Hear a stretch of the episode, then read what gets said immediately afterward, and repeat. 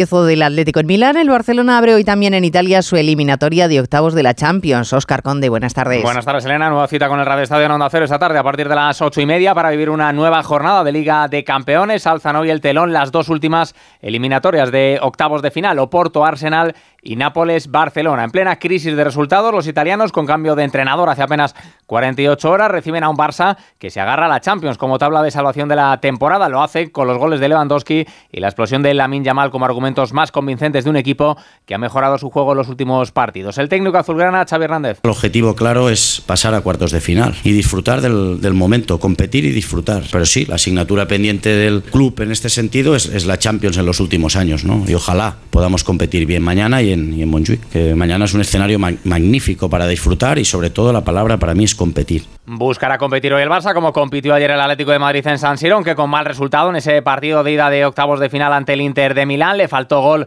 al equipo rojiblanco en un duelo que acabaron tocados Jiménez y Grisman y que se decidió con un solitario gol de Arnautovic que aprovechó el error de Reinildo y de Paul. Un 1-0 en contra que deja todo abierto para la vuelta en el Metropolitano. Simeone. Yo soy optimista. Tenemos la, la opción de poder competir. Sabemos con lo que nos vamos a enfrentar. Sabemos después de haber jugado contra ellos cómo juegan. Ahora esperemos que cuando nos toque lleguemos de la mejor manera y bueno, podamos competir como lo pide la competencia. Se resolverá también en la vuelta a la otra eliminatoria Champions disputada ayer. Empataron a uno PSV Eindhoven y Borussia Dortmund. Además, en Alemania, el Bayern de Múnich ha anunciado hoy que Thomas Tuchel dejará el banquillo del conjunto germano al término de la presente temporada. En baloncesto, la selección española masculina va a abrir mañana la fase de clasificación para el europeo de 2025 en Zaragoza ante Letonia, un combinado español en el que la gran noticia es el regreso de Ricky Rubio. La verdad es que se echaba de menos con nervios, casi como un rookie más. Me hacía mucha ilusión volver a la selección, fue donde lo dejé creo que es un punto y seguido después de, de esta experiencia. No me he sentido solo en ningún momento y eso me ha ayudado muchísimo también a, un momento tan duro.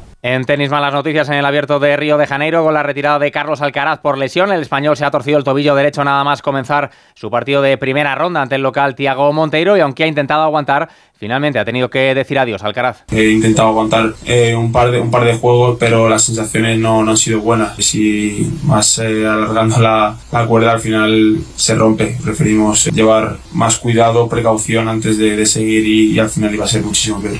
Y en Fórmula 1 ha arrancado hoy la pretemporada con la primera jornada de test en Bahrein. En la sesión de esta mañana el mejor ha sido el campeón del mundo, Max Verstappen, seguido del Ferrari de Leclerc y de un muy buen Fernando Alonso tercero con Aston Martin. No rueda el asturiano en la sesión de tarde que ya está en marcha con la presencia de Carlos Sainz. A ver esa foto, decir patata. ¡Hijolusa! Es que decir patata es decir hijolusa. Entre